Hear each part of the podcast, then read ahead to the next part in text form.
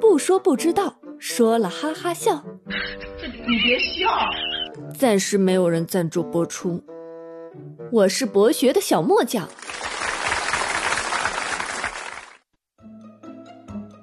戴木君，考考你：从前有个孕妇在生孩子的时候实在太疼了，她就对她老公大吼：“下辈子我再也不要生小孩了，你来生。”她老公当然很心疼老婆呀，就顺口调侃：“我下辈子还要当你老公，如果我是公的还能生小孩，那下辈子我来生。”结果你猜下辈子她老公投胎成什么了呀？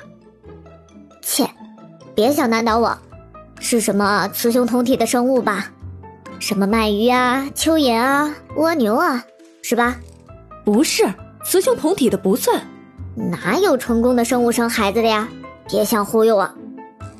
天天叫你多读书，没文化，忒可怕。是海马。啊！小莫学堂开讲。如果说熊海马是超级奶爸，很少有人有异议。因为小海马是熊海马孵出来的，你没有听错哦，小海马的孵化是爸爸，而不是妈妈。这个我感兴趣，快说说。海马在海洋中非常的神秘，这种动物有马的头和蛇的尾巴，但有趣的是，这种融合的生物却是鱼，它属于刺目鱼，一个由硬骨鱼类组成的类别。海马是属于海龙科海马属。在这个家族中的生物都有一个融合的下颌，这一特征在海马中也很明显。虽然海马游泳能力很弱，但是还是会游泳的，只是和一般的鱼类不一样。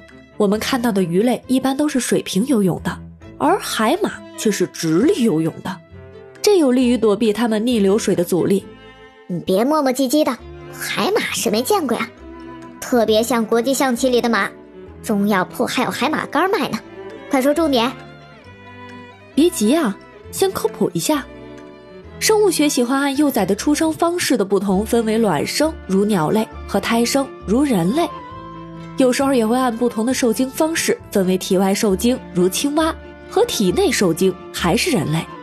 我们知道，胎生动物在雌性体内形成受精卵之后，受精卵开始发育，时机成熟之后，子宫会发生剧烈的收缩，从而把幼崽。排出体外，大部分卵生动物的受精卵形成过程和胎生动物基本一样，但是之后细胞会在雌性的特殊器官中形成一个壳，再排出体外，之后是长时间的孵化。而奇葩的海马是属于卵生动物，但是它们是在雄海马的体内直接孵化，再排出体外，所以海马是地球上唯一一种由雄性生育后代的动物。海马的雌雄鉴别很简单，就是雄鱼有腹囊，俗称育儿袋，而雌鱼没有腹囊。海马之间的交配可以持续八个小时，之后雌海马会把卵子产在雄海马的育儿袋里，与雄海马的精子完成受精，随后形成的卵也将在这个囊中孵化。哇，好幸福啊！唉。三天不打上梁揭瓦呀！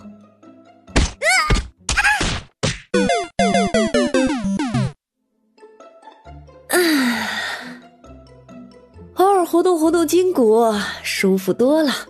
我们继续说，要知道，说雄海马生小海马并不完全准确，因为海马是卵生的，并不是胎生，所以大家一定要弄清楚。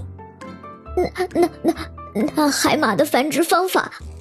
为什么这样特别呢？都说生孩子是女性的权利，其实更是一种负担。为了让种族延续，雄海马只能接下分娩的重任。根据种类的不同，海马一次能分娩五到一千多个幼崽，但只有千分之五的概率能存活下来。这些幼鱼太小了，它们的食物选择十分有限，它们不能吃和父母一样的浮游生物，而且。在它们能用尾巴抓住岩石或其他安全物体之前，它们往往会被洋流冲走，成为其他动物的食物。因此，现在人们普遍认为，雄海马之所以能孕育后代，是因为小海马存活几率太低了，它们需要迅速繁殖更多的后代。雌性海马在交配时把所有可用的卵子都放在雄性的育儿袋里，所以它有时间来生产更多的卵子，以便在第一组卵子出生前就有新的卵子补上，而不是去浪费时间携带受精卵。从这方面考虑，雄性海马是伟大的，因为它一直在为海马宝宝提供能量，并减轻雌海马的压力。哼，如果每只雌海马都有您老的武力值。哪来的压力山大呀？哎呦，该出手时就出手，风风火火闯九州喽！